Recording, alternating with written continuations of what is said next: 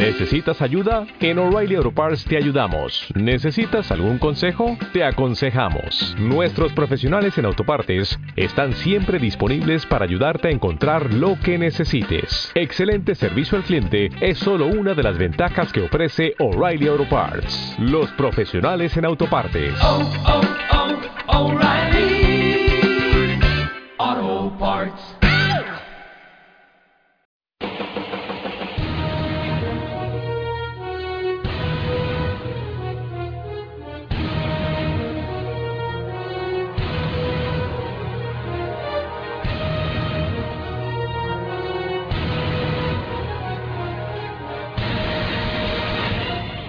¿Qué tal estáis? Esto es Fortilo. Esto es Tenis en Palabras. Bienvenidos a esta maravillosa aventura que acaba de arrancar. Bienvenidos a este partido de tenis en palabras. Bienvenidos, todos y todas, al cuarto podcast de Fortilo.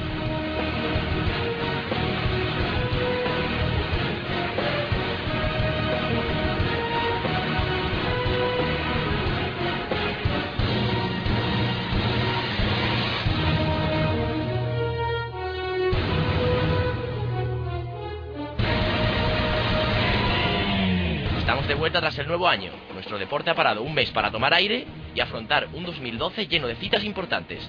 La fase previa del Abierto de Australia está en juego y la mayoría de los protagonistas han llegado a Melbourne para apurar la preparación. El primer Grand Slam del año es una incógnita para todos, por lo pronto que está situado en el calendario y por el poco tiempo de preparación que han tenido.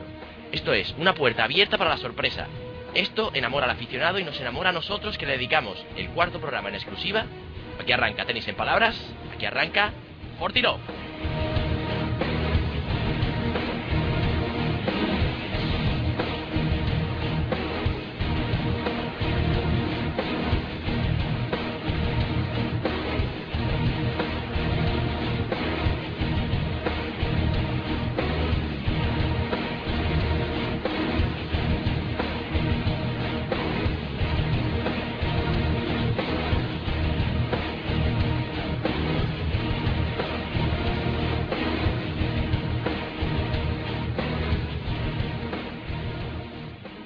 Teníamos ganas de tenis. Somos seres un poco extraños porque nos pasamos buena parte del año quejándonos del poco tiempo que, nos da este deporte para descansar. Y cuando hay un parón, bueno, pues estamos deseando que, vuelva a la competición, en mi caso al menos. Eh, las próximas semanas van a estar cargadas de días duros por el horario de Australia porque habrá que trasnochar, o habrá que madrugar, o habrá que ver cómo lo hacemos. Madrugadas de tenis y, y de café para aguantar el sueño, así ha sido los últimos años. Pero bueno, estamos dispuestos un año más a intentar el reto Así que vamos a ir saludando a los protagonistas de este cuarto partido de tenis en palabras para tratar a fondo el, la previa del Abierto de Australia. Alejandro Arroyo, ¿qué tal? Hola Rafa, ¿qué tal estamos? Un placer estar aquí de nuevo. Bueno, ¿nos deberíamos preocupar por el abandono de Federer en Doha? Bueno, yo creo que es una medida de, prevención, sobre todo porque viene el primer plato fuerte de la temporada, pero yo creo que Roger sabe eh, eh, auto, autogestionar su, su físico y seguramente le veremos al 100%.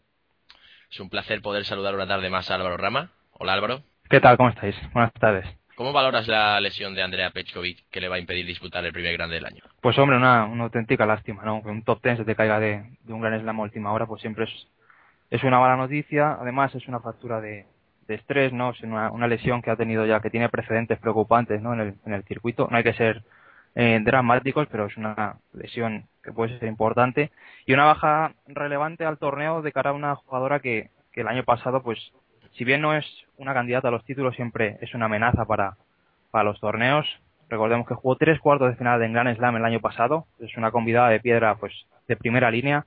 Y bueno, en la pretemporada se comentaba, su, entrenador comentaba que el objetivo número uno de esta temporada era eh, pues estar sana, ¿no? De cara a, hacer una buena campaña. Tenía, bueno, pusieron metas elevadas, el top 5 ganar incluso un Grand Slam, pero sobre todo estar eh, en buenas condiciones físicas no ha podido ser, es un gran palo para ella en tipo de temporada, va a perder bastantes puntos, seguramente pues esté rondando el top 15, top 20 cuando, cuando vuelva a las pistas porque va a estar dos meses fuera y es un palo para Alemania en la Copa Federación, que era un gran objetivo para el tenis alemán este año. Si pasaba esa primera ronda con República Checa, para mí era la gran candidata a ganar este año la Copa Federación tras casi más de dos décadas y pues bueno, ha sido un palo enorme para ella, para su país y sobre todo pues el tenis femenino pierde un, un gran activo en este primer Gran Slam del año. Eso te quería preguntar, ¿cuál es el periodo de recuperación? ¿Cuánto tiempo se Pues- calcula que esté fuera de competición? Lo han, lo han estimado en dos meses. Ella había eh, hecho un, un calendario que en su momento eh, llamamos suicida porque iba, iba solo- solamente iba a descansar una semana hasta el mes de abril con el objetivo de ser top 8 en Indian Wells. Recordemos que en Indian Wells es un torneo de 128 jugadores, eh, de donde estar bien colocado en el cuadro eh, es muy importante para sumar puntos. Y pues nada, se espera que vuelva eh, para Indian Wells, incluso ya para la temporada de tierra. Gonzalo Cabeza, Diario Público, gracias por estar con nosotros. Gracias a ti por invitarme. Eh, ¿Cómo vas a organizarte para ver tenis estas dos semanas de madrugada? Pues no es fácil porque entre lo que tienes que ver y lo que tienes que escribir, lo único que puedes hacer es quitarle horas al sueño y eso es lo que haré, quitarle horas al sueño. No tengo más remedio. Como todos. Bueno, no, no perdemos más tiempo. Entramos a debatir en este momento sobre el primer Grand Slam del curso 2012. El abierto de Australia levanta el telón del próximo, el próximo lunes y aquí arranca el debate de Fortilov. Five, please.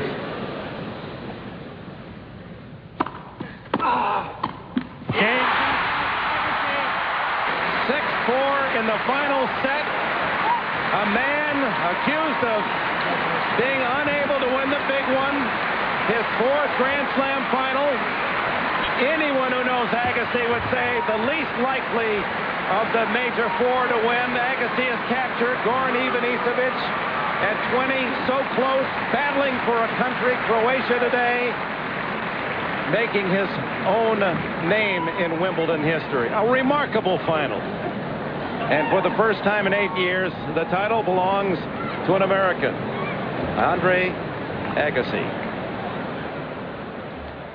La pregunta con la que iniciamos la tertulia es tan sencilla como compleja su respuesta. ¿Quién creéis que es el favorito para ganar el abierto de Australia? El principal favorito, sobre todo porque una, por una cuestión, yo creo que básica, es el mejor jugador del mundo en estos momentos, es eh, Novak Djokovic, el número uno, viene una temporada histórica eh, de un tipo de pista que se le da especialmente bien, donde ha rendido en años anteriores y, si, el, si el favorito a este torneo es alguien, es, él. Hay jugadores que vienen por detrás eh, que, pueden, pueden quitarle esa, esa cuota tan amplia de favoritismo, pero el número uno yo creo que es el, que tiene que defender su corona y, y creo que es el máximo favorito sin duda. Sí, yo creo que en ese sentido no, no hay mucha discusión. Ah, si bien es cierto que debido a los problemas físicos del año pasado, ¿no? el pequeño eh, declive que experimentó al final de la temporada es un favorito muy claro, pero sin grandes eh, diferencias con el resto de los jugadores. Ah, es favorito porque ha ganado los últimos dos Grand Slams sobre pista dura, ha jugado las últimas tres finales en estos escenarios sobre esta superficie y es verdad que en el Abierto de Australia es donde Djokovic mejor ha rendido a nivel de Grand Slams. Ha ganado dos veces el torneo cediendo apenas un set en, en los siete partidos que le ha llevado el levantar esas dos coronas. Entonces, pues, ah, dado el impacto psicológico que, que, que tuvo la temporada pasada sobre el circuito con un dominio incontestable, evidentemente el favorito número uno para ganar, para revalidar el título en Australia es Novak Djokovic. Yo en esto no puedo ser original. Novak Djokovic es el rival a batir, lo es para todos los jugadores del circuito y en Australia volverá a ser así porque ha demostrado durante los últimos 12 meses que, se, que él es el mejor y son el resto el que- los que tienen que demostrar que eso puede cambiar. Mientras eso no pase, Djokovic será el favorito. Bueno, yo voy a poner un poco la, la, oposición a todo esto y no digo que Djokovic no sea el favorito, pero no lo tengo tan claro. No lo tengo tan claro en primer lugar por la forma en la que terminó el año, que es cierto que, que venía de competir prácticamente sin respiro y que había ganado todo y que tenía que levantar el pie del acelerador al final, pero no competir al principio de temporada, aunque también lo ha hecho otros años, me genera un poco de dudas y, y no digo que no sea el principal favorito, eh, pero sí lo metería en el grupo de los cuatro, bueno, de los tres quizás. Sacaría a Murray de ahí, luego hablaremos de él, pero le otorgaría el mismo favoritismo que a Federer y a Nadal.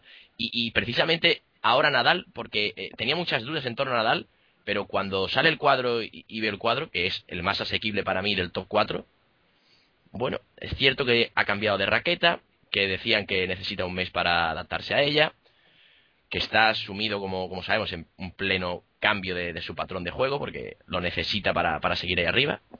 Pero creo que están muy igualados esos tres. Yo creo que Rafa, si, si él juega bien, que es, es un- una cuestión tan, tan, eh, tan básica y banal como, como fundamental, si él juega bien, nadie gana como él. Y yo creo que si él encuentra las sensaciones y, su primer saque, va a ser fundamental el primer saque para, para tener esa, ese timing, esa movilidad.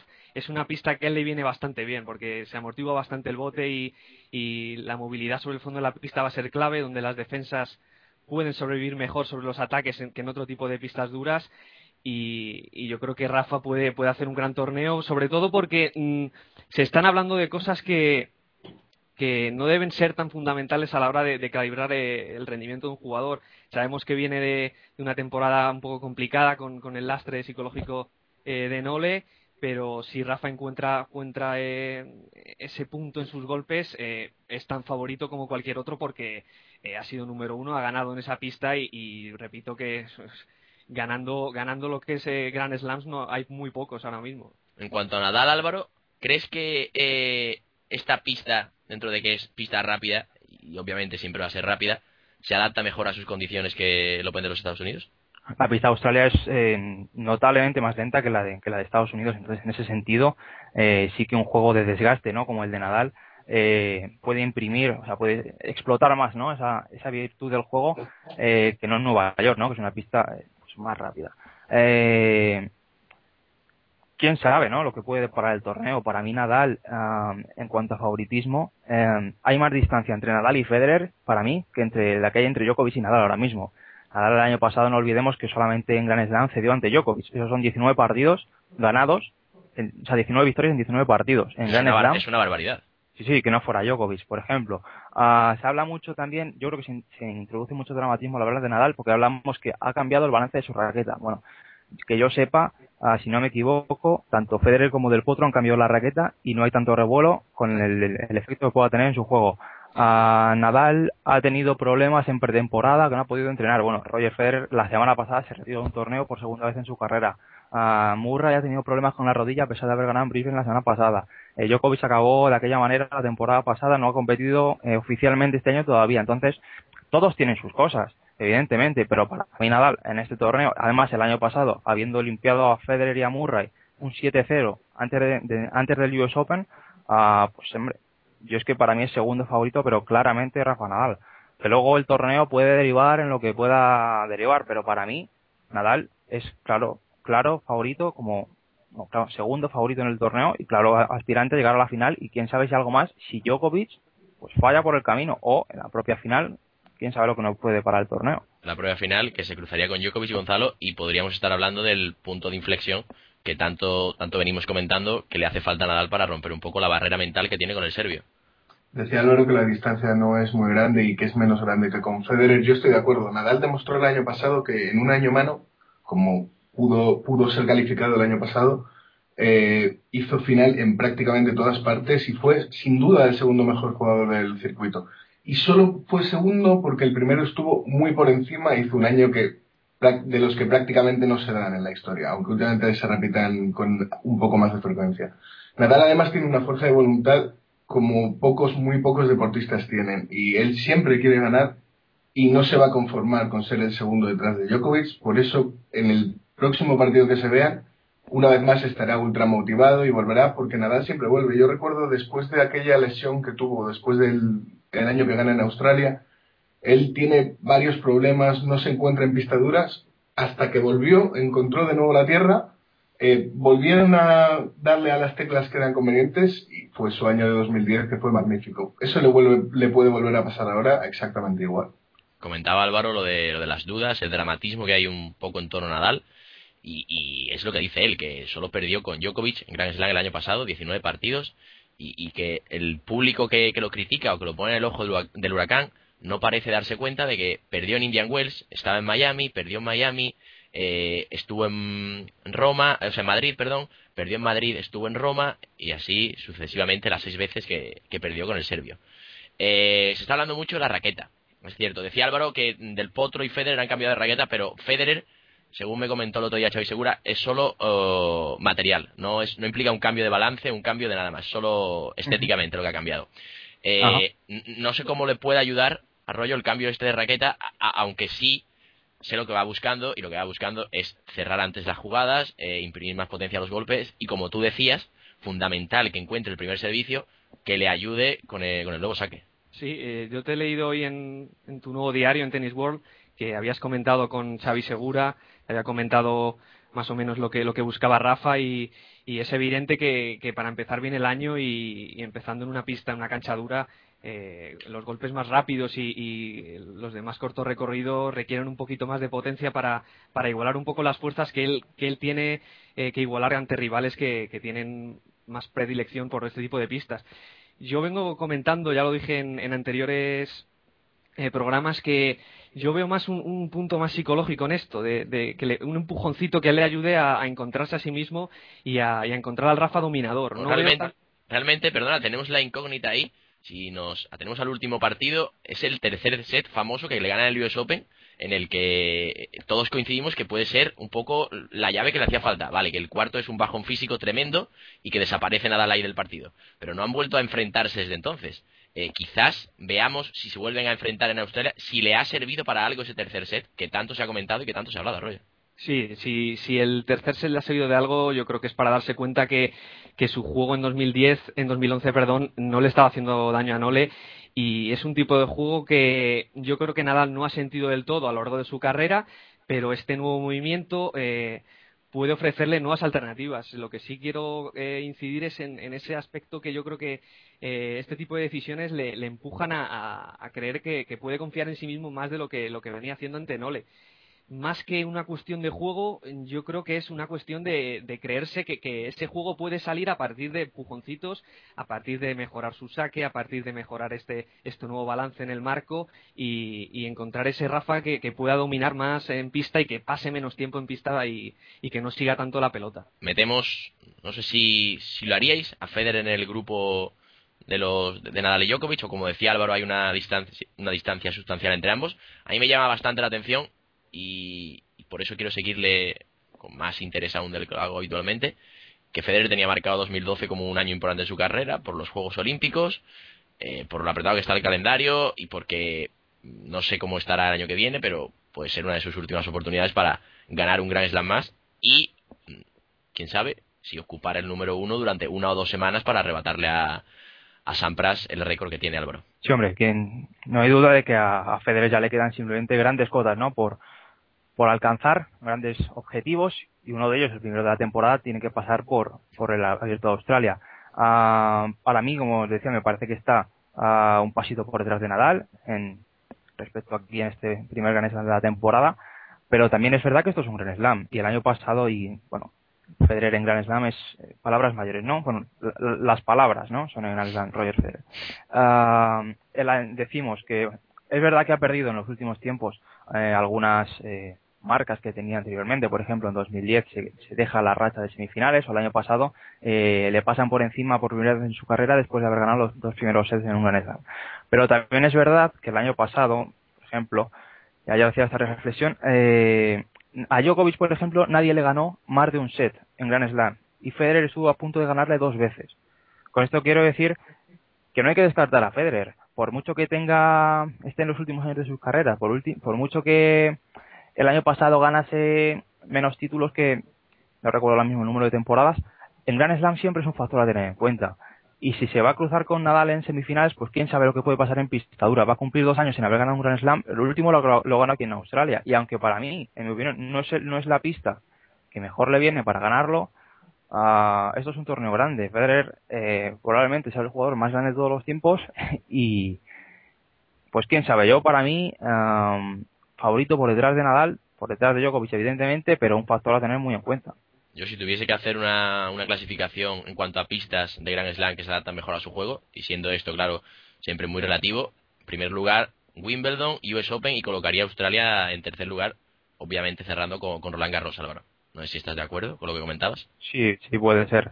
A pesar de que últimamente, bueno, la diferencia entre las, entre las pistas pues va en regresión, ¿no? Debido a la, a la homogeneidad, de, a la homogenización de las pistas, perdón. Ah, pues sí, para mí eh, Federer ya para ganar tiene que emplear un juego mucho más directo. Lo vimos el año pasado en la temporada de tierra, en torneos de Madrid, torneos sobre todo en Roland Garros, un, juego pues mucho más hacia adelante, metido en pista. Ah, y qué duda cabe que para su estilo de juego, cuanto más rápida sea la superficie, pues mucho mejor, mucho más primado se ve su juego. Pero aún así, el año pasado vimos que llegó a la final del, torneo más importante, de la superficie más exigente. Ah, entonces, no hay motivos para pensar que no pueda hacerlo en un torneo de pista dura. Es que este tipo de, clasificación eh, lo hacemos como un poco obligados, porque juega también en todas las superficies que, que siempre te va a rendir. Entonces, sí, bueno, pues hacer una, una valoración sí pueden estar ahí estas pistas. Eh, bueno, van por la, misma, por la misma parte del cuadro Nadal y Federer. Gonzalo, si se encontrasen en unas hipotéticas semifinales, ¿otorgarías el favoritismo a Nadal? Yo le otorgaría el favoritismo a Nadal. Para empezar, yo veo que Federer ya em, le empieza a pesar la edad en muchas cosas y se le nota en pequeños gestos técnicos. Evidentemente, él una semana o dos semanas de tenis te las puede dar perfectamente porque nadie ha jugado esto como él. Y al final, cuando ha sido el mejor y cuando ha sido tan espectacular como ha sido Federer, probablemente el jugador que más me ha hecho disfrutar en una pista de tenis, eh, siempre te quedan cosas. Pero yo ya hay ciertos objetivos que creo que le no le vienen grandes, pero sí le cuestan más. Por ejemplo, antes decíais, eh, una o dos semanas de número uno eh, para igualar a Sampras. Bueno, es que para eso necesitas una constancia y una regularidad que creo que ya el físico no se lo permite. Y Nadal siempre ha sido su talón de Aquiles y más aún en un momento en el que yo sí que le veo cierta regresión a su juego, dentro de la excelencia que evidentemente siempre ha tenido y tiene el suizo. Y para cerrar el grupo de, los cuatro de arriba, deberíamos analizar a Andy Murray. Eh, hablé con Alex Correa hace poco, me explicaba que lo que Andy necesitaba era un entrenador full time, alguien que viajase siempre con él y en quien pudiese confiar. No sé si sorpresivamente o no lo ha encontrado en la figura de Lev. Puede ser una buena solución para lo que pedía el seleccionador de Copa Davis. Eh, le puede transmitir mucha experiencia a Murray sobre las cuatro finales de Grand Slam que perdió antes de ganar los ocho títulos que tiene. Y, una curiosidad que no, no, no, es más que eso, una curiosidad, pero Len ganó su primer Grand Slam con 24 años y Murray tiene 24 años, Arroyo. ¿Cómo crees que puede influir la relación entre el técnico y el, y el jugador escocés? Es un paralelismo un poco curioso más que, eh, a tener en cuenta, pero sí es evidente que eh, no sé si a corto plazo, pero yo creo que esta decisión a Murray le va, a dar una estabilidad en, el sentido de, bueno, ya le tengo aquí, ¿no? Ya tengo a Lendl aquí, ya tengo un entrenador que, me va eh, a orientar por, todo el, calendario y, y, yo creo que le va a dar cierta estabilidad. Y en este sentido, en este arranque, yo siempre he visto a Murray que, en el Open de Australia eh, es el gran slam que, yo creo que, iguala más eh, las distancias con, sus, con los tres que tiene por delante, ¿no?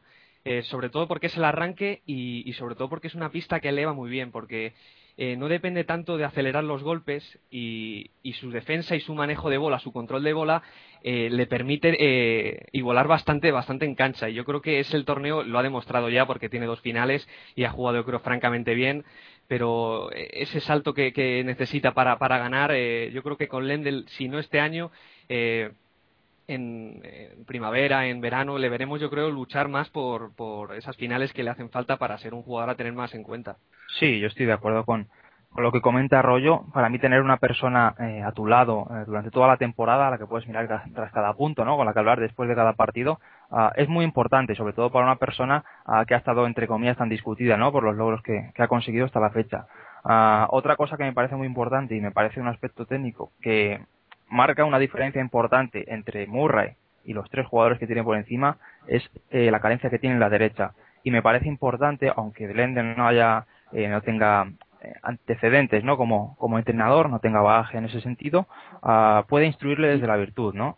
Uh, a mí eso me parece muy importante. Se han visto esta semana vídeos que están trabajando especialmente a pues ese factor del juego y bueno, como comentáis antes, el factor este mental que le puede venir bien desde la experiencia de que eh, Lender pues, perdió cuatro finales de Grand antes de ganar el primero, ¿no? El Murray lleva tres, pues pues sí, como decía Rollo, más bien eh, anecdótico, ¿no? Curioso el dato, pero bueno, puede ser importante también a la hora de, preparar mentalmente al jugador y acercarle a, unos objetivos que tiene marcados y, que de momento pues no ha conseguido.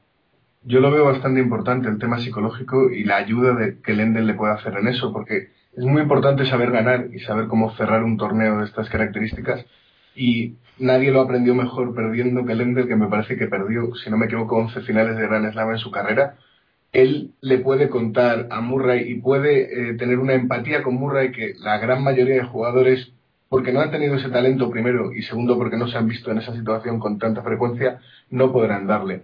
Y yo además me encantaría que Lendl cambiase un poco el patrón de juego de Murray. Yo muchas veces a Murray le veo falto de agresividad, digo.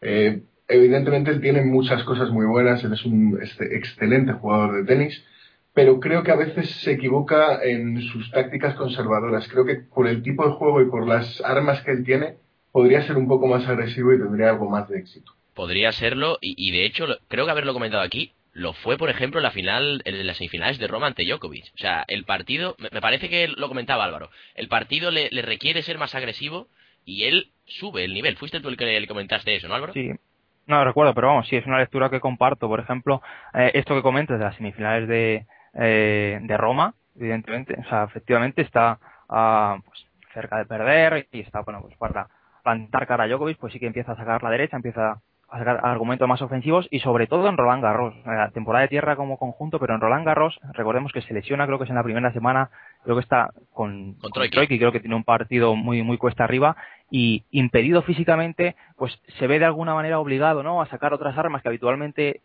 no están en su repertorio y se ve un jugador mucho más completo que tiene una virtud, una, versión ofensiva y siendo en cierta manera infiel a sí mismo, se ve un jugador muy capaz, ¿no? En ese sentido. otra cosa es querer mantenerlo, querer adaptarlo como estilo propio de juego a lo largo de la temporada, que no es habitual y, lo fue perdiendo en cierta manera poco a poco a conforme avanzó la temporada. Pero fue una, una revelación muy interesante en una superficie que a priori no es de las que mejor maneja el, escocés. Bueno, eh, me parece importante, al margen del top 4, el papel que puedan desempeñar tres jugadores concretos de la segunda línea de batalla en estas dos semanas. Son Songa, David Ferrer y Juan Martín del Potro. el, nivel del francés, la forma en la que terminó, terminó 2011 y cómo ha comenzado 2012, y sus actuaciones previas en Australia, y el año pasado en Grand Slam, remontando los dos parciales a Federer en Wimbledon, eh, invitan a pensar que, ¿por qué no? Va a hacer algo importante en el, en el Abierto de Australia. Sí, yo creo que Songa ya hizo final aquí en 2008. en pista dura es un jugador que nadie se quiere encontrar porque como coja calor, te puede, te puede barrer de, la, eh, de la pista y es un torneo que le viene bien también porque en los arranques él es eh, un jugador que, que si, si, coge, si coge la moto difícil seguirle. Tiene, tiene algunas taras de continuidad eh, a lo largo de un torneo, eh, eh, falta de concentración, pero sin duda es un jugador completamente adaptado a este tipo de, torneos y muchísimo, muy, muy peligroso para, para los que vienen por, por delante suya. ¿Y las opciones del Potro, Álvaro? Sí, para mí del Potro, la principal duda para mí es el, punto físico con el que llega. ¿Viste, el, partido, de con No, no. En Sydney no he podido ver, no he visto nada de Sydney de torneo masculino porque me he centrado básicamente en el femenino, ¿no? Por entonces no, no tengo esa referencia de este último torneo. Pero te digo, yo lo último que vi del Potro fue Copa Davis el año pasado. Teníamos la duda del punto físico a, a un partido a cinco mangas, muy exigido, de larga duración, ¿no? Como fueron allí con, con y con Ferrer, en el que él se vio un punto o dos por debajo de estos jugadores. Para mí, la principal duda de, Del Potro es cómo llega a Melbourne. Evidentemente es un jugador muy peligroso, en pista dura pues es terriblemente bueno. Pero uh, llegado el punto de jugar, por ejemplo, con Federer, que si no, mal no, me equivoco, están en su cruzaría en cuartos de final, habría que ver. Pero para mí, Del Potro está fuera de los favoritos, estaría en una segunda línea y por debajo, bastante por debajo de, de Wilfred Songa. ¿Y David Ferrer, eh, Gonzalo? ¿Crees que se podrá quedar otra vez a las puertas de hacer algo grande o, o este es el año para, para hacerlo? Ferrer es un grandísimo guerrero, es una persona que luchará siempre y uno de los casos más admirables del tenis actual. Pero me cuesta verle ganando un, ganando un gran slam. Ya no solo en Australia, que a lo mejor tampoco es. Bueno, no, no, no le va mal del todo, porque él ha demostrado jugar muy bien sobre pistas duras. Mejores resultados, de hecho, son en pista dura. Sí, sí. Pero eh, a mí me parece que le falta algo, que ganar los siete partidos seguidos que te exige un grande contra los jugadores que tiene, jugándose lo que se juegan, le queda un poco grande a Ferrer, lo cual es una pena. Ya digo que es un caso absolutamente admirable porque es la capacidad de superación y el afán por ser mejor. Muy pocos jugadores representan eso como Ferrer, pero creo que no es suficiente como para ganar un gran slam. Estamos acostumbrados a que siempre, o casi siempre en los últimos años en Australia, aparece algún tapado, aparece alguien que llega a la final, a semifinales, algún nombre que no es conocido por el gran público. ¿Hay espacio este año para la sorpresa? Sí, y en Australia siempre lo ha habido, siempre ha habido jugadores que, que se han colado porque no todos están al mismo nivel físico y un arranque se puede aprovechar más que, en otro tipo de torneos más avanzados. Y, hay jugadores que, están viniendo a, decir que, su territorio no es el, los, los Masters 1000 o los torneos 500, que son jugadores que están hechos para, para dominar el top 10 en, en años futuros y, vamos a ver que cómo responde Raonic, cómo responde Tomic ante su público, eh, jugadores que, que, van a tener eh, la oportunidad en octavos de, enfrentarse a, a top 5 y, yo creo que, sobre todo en el caso de Tomic, eh, me gustaría ver muchísimo esos octavos de final si se dan ante Roger Federer, porque no, no apostaría en ninguno de los, de los dos lados. ¿Qué, te parece ese primer partido de, de Tomic, el debut ante Fernando Velasco? Que yo creo que es el partido más atractivo de, de todos los de primera ronda. Bueno, es que Verdasco es un, una montaña rusa, la verdad, ¿eh? porque eh, sí ha hecho el mejor torneo de su carrera fue aquí, pero está lejísimo. Su 2011 ha sido bastante mediocre y vamos a ver qué hace. Está en final de eh, Oakland. Eh, ha, caído con Ferrer, cayó ayer con Ferrer en dos sets. Yo creo que favorito es Topic. Yo creo que ante su público eh, ha demostrado que para el poco tiempo que lleva en, en el top 50 eh, de hacer unos cuartos de Wimbledon y, y, tener esa capacidad para, para, subir el nivel en torneos grandes. Mm, es un partido para ver, evidentemente. El, probablemente sea el partido más atractivo en primera ronda, pero eh, yo creo que Verdasco lo tiene muy difícil. ¿Te quedas, Álvaro, con el Tomic Verdasco o con Harrison Murray? Mm, probablemente con, con el Tomic Verdasco. Ah, como dice Arroyo, Verdasco es una montaña rusa. Nunca sabes lo que te va, lo que te va a deparar, ¿no? es totalmente impredecible y Bernard Tomic es un jugador de grandes escenarios hasta que demuestre lo contrario porque la temporada pasada salvo grandes eh, torneos como en Wimbledon el resto de la temporada fue prácticamente ir de paseo ¿quién sabe quién es el favorito? pues hombre depende mucho del nivel que muestre ¿verdad? pues si encontramos al Verdasco de las grandes tardes con un nivel aceptable que no se va del partido, ah, es posible que él tenga una ligera, un ligero favoritismo, en mi opinión.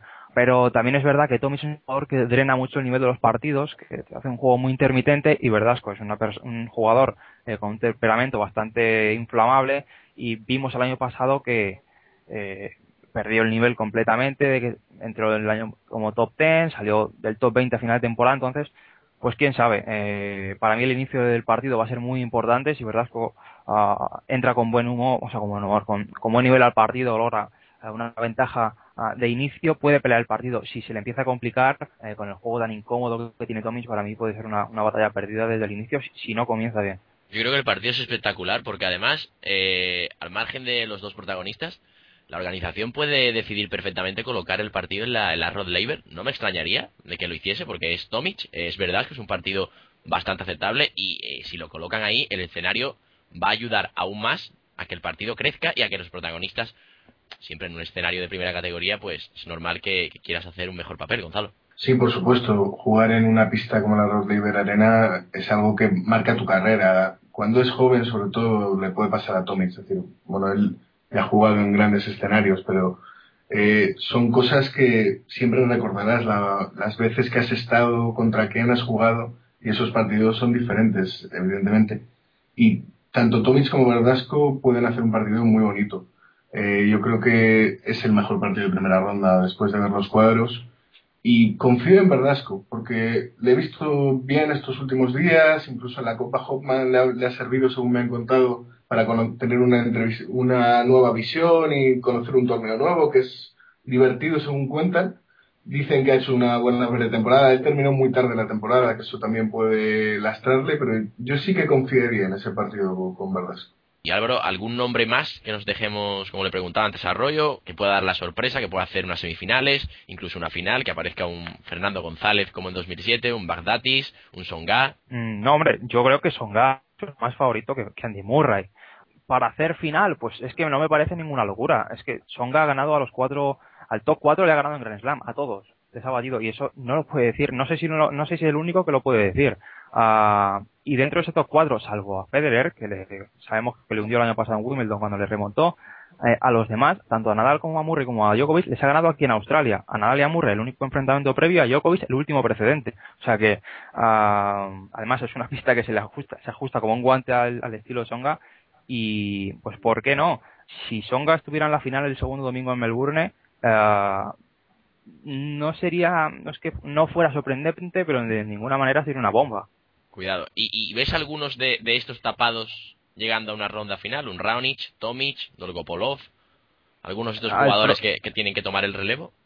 Me gustaría, y ya que Raonic por ranking, por la cabeza de serie que ha obtenido, ah, no iba a enfrentar un top 8 hasta la segunda semana ha tenido quizá la mala suerte de enfrentar a Rodiger en tercera ronda. Rodiger no está en su mejor momento, pero Rodiger en Melbourne suele hacer pocas tonterías. En los últimos nueve años ha faltado a una segunda semana en, en Melbourne. Entonces, también es verdad que entre Tomic y Dolgopolov eh, está el factor de que se enfrentaría entre sí en tercera. Entonces uno de ellos iría fuera relativamente pronto y nada más empezar la segunda semana tienen a Federer. Entonces, bueno, entre estos jóvenes sí que es verdad que, es ilusionante, ¿no? Y siempre es bonito ver caras nuevas, pero creo que en este torneo particularmente ah, van a quedar un poquito eliminados de forma prematura. Luego, por otro lado, otro partido que creo que es muy interesante de primera ronda que no hemos comentado, creo que es el Dimitrov Tardí. Creo que ese partido puede ser puede ser bastante bueno. Habrá que seguir la, progresión de Dimitrov. Arroyo, ¿te gusta el búlgaro? Sí, sí, joder, sí, sí. Eh. lo seguiremos con mucha pasión seguro porque es un tenista de los que vienen por detrás. probablemente sea el que menos expectativas está, está generando y está decepcionando un poco, pero a mí es el que más me gusta. Y yo el que veo mejor de todos es a Raonic, pero ha tenido la mala suerte de tener en octavos a Nole, si llega allí, porque para ganarle yo creo a 5 set tiene que hacer el partido de su vida, tener un porcentaje altísimo de primer saque y lo veo complicadísimo, pero sí le veía, con otro un poquito más de suerte, sí le veía en, cuartos y, con muchas eh, posibilidades de, dar la sorpresa. No ha tenido Raonic demasiada suerte en el sorteo, como decís, pero sí es un jugador a tener en cuenta para, para el resto de la temporada, ¿no, Gonzalo? Porque ha hecho un buen comienzo de año. En 2011 ya demostró un poco de lo que era capaz. Me parece extraordinaria la relación que tiene con Galo Blanco y todo lo que le está enseñando. Y por, supuesto. ¿por qué no va, va, a ser top 10 este año? tiene unas herramientas, el saque, hace poco leía yo un artículo sobre el saque de Raonic, es de esos golpes que impresiona realmente, de los que puede cambiar, eh, no, no, digo el tenis porque es muy complicado, pero sí un poco eh, la forma de jugar de los rivales contra este, este jugador. Raonic es un jugador muy, muy poderoso. Le quedan muchas cosas por hacer porque hay veces que es desesperante, hay veces que le ves que no sigue el ritmo de partido que él tiene que imponer, porque además en su caso más que en el de la mayoría, no puede eh, estar a la defensiva. Él necesita imponer un ritmo de uno, dos, tres golpes por punto, como muchísimo. Y antes hablabais de Dimitrov, es imposible que no te guste Dimitrov cuando le has visto jugar al tenis. Yo espero que eh, lo que le pase en la cabeza, que no sé lo que es, termine arreglándose. Arreglándose, porque sería una lástima perder un jugador con esa estética. Me parece que verle jugar es de, esas, de esa gente que te llena desde los primeros golpes que ves. Bueno, vamos a ir cerrando. Eh, se cumplen 15 años desde que Carlos Moya llegase a la final frente a Sampras en el Abierto de Australia. ¿Cómo creéis que ha variado el juego desde entonces, en estos 15 años, Arroyo? Hombre, yo creo que eh, la Abierto de Australia es un, es un torneo que ejemplifica muy bien el, cambio de, la década de los 90 a esta, este nuevo, a esta nueva, eh, la pasada década y lo que llevamos, ¿no? Yo creo que eh, antes veíamos jugadores bastante de muchos estilos, sobre todo en pista rápida, mucho golpe rápido, se venía muchísimo a la red con primer saque y ese cambio en la pista, esa ralentización de pistas en general que viene mostrando la ATP, y que en Australia hemos visto que se ha cambiado hace 3 cuatro años de una a está un poquito más eh, menos agresiva que, que, hace que el calor no sea tan tan asfixiante. Eh, lo vemos en, en, las finales y en los palmarés. Eh, a partir de, de, de esa final que comentas entre Sampras y Moya todos los campeones o, finalistas son jugadores que se mueven en línea de fondo, que, el rally de intercambio suele ser más medio que corto, con mucho golpe por punto y que tienen bastante dominio de pelota. Y, yo creo que es la tendencia que, venimos viendo desde, desde unos años en los que hemos pasado un juego mucho más homogéneo y, es lo creo, yo creo que lo que va a ser eh, la tendencia a partir de ahora por, por eh, en todo el circuito y en, todos los jugadores. Sí, estoy de acuerdo con, porque es, evidente que, la tendencia es a ralentizar la pista y para mí con esto se está encargando el deporte. Ah, el tenis es un, es un deporte único en el sentido de que eh, años atrás ah, uno de los mayores retos que, planteaba esta disciplina era el tener que adaptarse a un juego, a, una superficie distinta cada semana. Eso lo hacía mucho más exigente y muy abierto a que hubiera muchísimos campeones. En los últimos años, pues estamos viendo eh, como el ritmo de las, de las pistas pues degenera, eh, como los jugadores ah, pues, dan un paso atrás, juegan mucho más pegados a la línea de fondo y se imponen mucho más el brazo sobre la mano. No se ven prácticamente jugadas a mitad de pista, saque y volea, no lo vamos a comentar. Ah, ¿Esto qué hace? Pues no hay jugadores especializados en un solo solo, sino que ya es, son talentos multisuperficies porque es que no, no son idénticas todas las pistas, pero cada vez se acercan más a, una situación neutra en la que propician que haya un jugador dominador a lo largo de toda una temporada, casualidad o no, en los dos últimos años, dos jugadores como Djokovic y Nadal han ganado tres Grand Slam distintos. Entonces, incluso Federer en sus mejores tiempos era batido en tierra batida por jugadores que no vamos decir que no eran grandes especialistas, pero tampoco eran estrellas en la superficie. Entonces, con esto me parece a mí una regresión, tanto en el ritmo de, las, de las, pistas, como en la posición de los jugadores en, dentro de los cuadriláteros, como para el propio deporte. Es que me parece un error tremendo. Eh, yo creo que no solo han cambiado las pistas, también han cambiado un poco los jugadores y sobre todo los entrenadores de base. Ahora se habla mucho más de la táctica del juego de lo que se hablaba antes. Ahora hay más jugadores defensivos. Ahora el resto se, se entrena mucho más de lo que se entrenaba antes y evidentemente a medida que sube el resto, el saque y volea y los, juegos basados en el saque pierden efectividad. Yo creo que hay un poco de las dos cosas. Y creo que el, cambio en Australia, más allá de, la velocidad de la pista, que sí es verdad que se redujo algo, eh, también era necesario por el tema de las lesiones. El Rebund Days anterior era una resina que con el calor eh, daba muchos problemas de lesiones en los últimos años en Australia que es un torneo especialmente difícil por ser el primero del año importante, eh, ha habido menos lesiones que las que había antes. Creo que viendo los calendarios que hay, ese tipo de cosas hay que mirarlas. ¿En ningún caso crees, Gonzalo, que se vaya a volver a la época del saquibolea? En ningún caso, es complicado. Hombre, el tenis, el tenis como el deporte en general está sujeto a constante evolución. Y antes hablábamos de Raonic, bueno, a lo mejor sale uno que saque incluso un poco mejor que Raonic, y el resto actual, que yo creo que ha mejorado, incluso se puede imponer a la velocidad de las pistas y a la velocidad de las bolas, eh, pequeños factores que han ido cambiando durante el tiempo. Eh, no sé por dónde va a ir esa evolución. Evidentemente todos cada día están mejor entrenados y cada vez es más difícil. Eh, a lo mejor te sale un Raonic y dos o tres jugadores más de ese corte y cambian la manera de ver el juego y vuelven a ponerse el saque y volea. Parece difícil porque parece que en los últimos años la técnica ganadora, los grandes ganadores son jugadores que no tienen fallos más que tienen grandes aciertos. Es decir, tanto Nadal como Djokovic como Federer no es solo, no son un golpe, son muchos golpes muy buenos. Es la regularidad más que la excelencia en un arma. Estaremos aquí para contarlo si, si sucede. Vamos cerrando. Álvaro Rama, ¿algo más? Pues no, poco más, simplemente esperando que, que arranque el torneo, ¿no? Y con muchas ganas de, bueno, muchas ganas de trasnochar, ¿no? Pero evidentemente que, que remedio queda. ¿Cómo vas a sobrevivir estos días? ¿Cómo piensas sobrevivir? No, hombre, pues eh, con breves siestas, ¿no? Por la tarde y siempre uno pues va relativamente fresco. No, digo que vaya a quedar sin dormir toda la noche, pero hombre, está eh, seleccionando mucho los partidos y tal. No, bueno, o leyendo mucho, sobre todo en prensa y demás. Intentaremos sobrevivir a los 15 días. ¿Arroyo algo más? Nada, que eh, decir desde aquí que muy ilusionado con este, con este Open de Australia. No sé, tengo la sensación de estar más ilusionado que otros años, no te puedo decir por qué. Quiero ver cómo responde Nole, cómo, eh, cómo responde sobre todo Rafa. Vamos a ver cómo, cuáles son las sensaciones en pista y, y ver si Federer puede responder, la, que, que Murray explote, que, que los de los de atrás la nueva ola pueda pueda decir que estamos ya aquí y que no pase más tiempo. De verdad eh, apasionante es una ilusión y hay muchos muchos eh, aspectos que, que, aclarar en este Open de Australia. Qué vas a hacer tú para, para sobrevivir estos días madrugas no duermes duermes siesta pues lo ha dicho Álvaro yo creo que seleccionar muy bien los partidos por por cada día coger ir, ir alternando jugadores, tener dos o tres partidos que me vayan interesando y, ir manejando un poco el calendario porque como te veas jornada tras jornada eh, acabas eh, llegas cada, cada domingo con unos ojos que de madre mía. Yo voy con todo eh al principio voy con todo a ver cómo, cómo termina esto.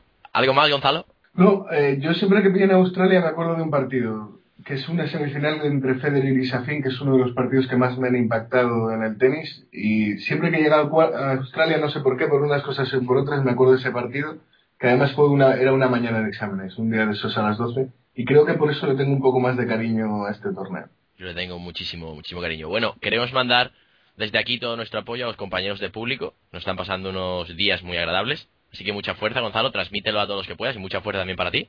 Perfecto, muchísimas gracias Rafa, se agradece un montón los ánimos. Bueno, pues eh, nos hemos quedado sin tiempo, finalizamos el cuarto programa de Fortilove aquí, primero de 2012, pensando ya, como, como podéis ver, respirando por completo ambiente australiano. Gracias en nombre de todos por estar ahí, gracias en nombre del equipo de Fortilove y recordad, escribir en verso libre es como jugar a tenis con la red bajada.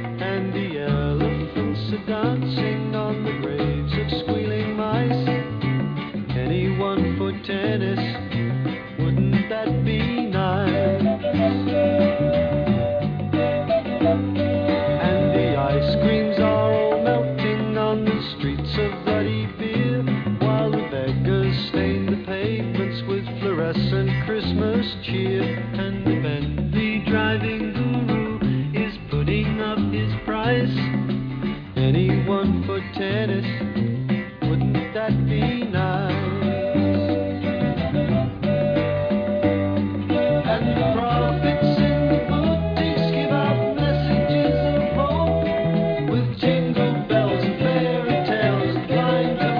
shows.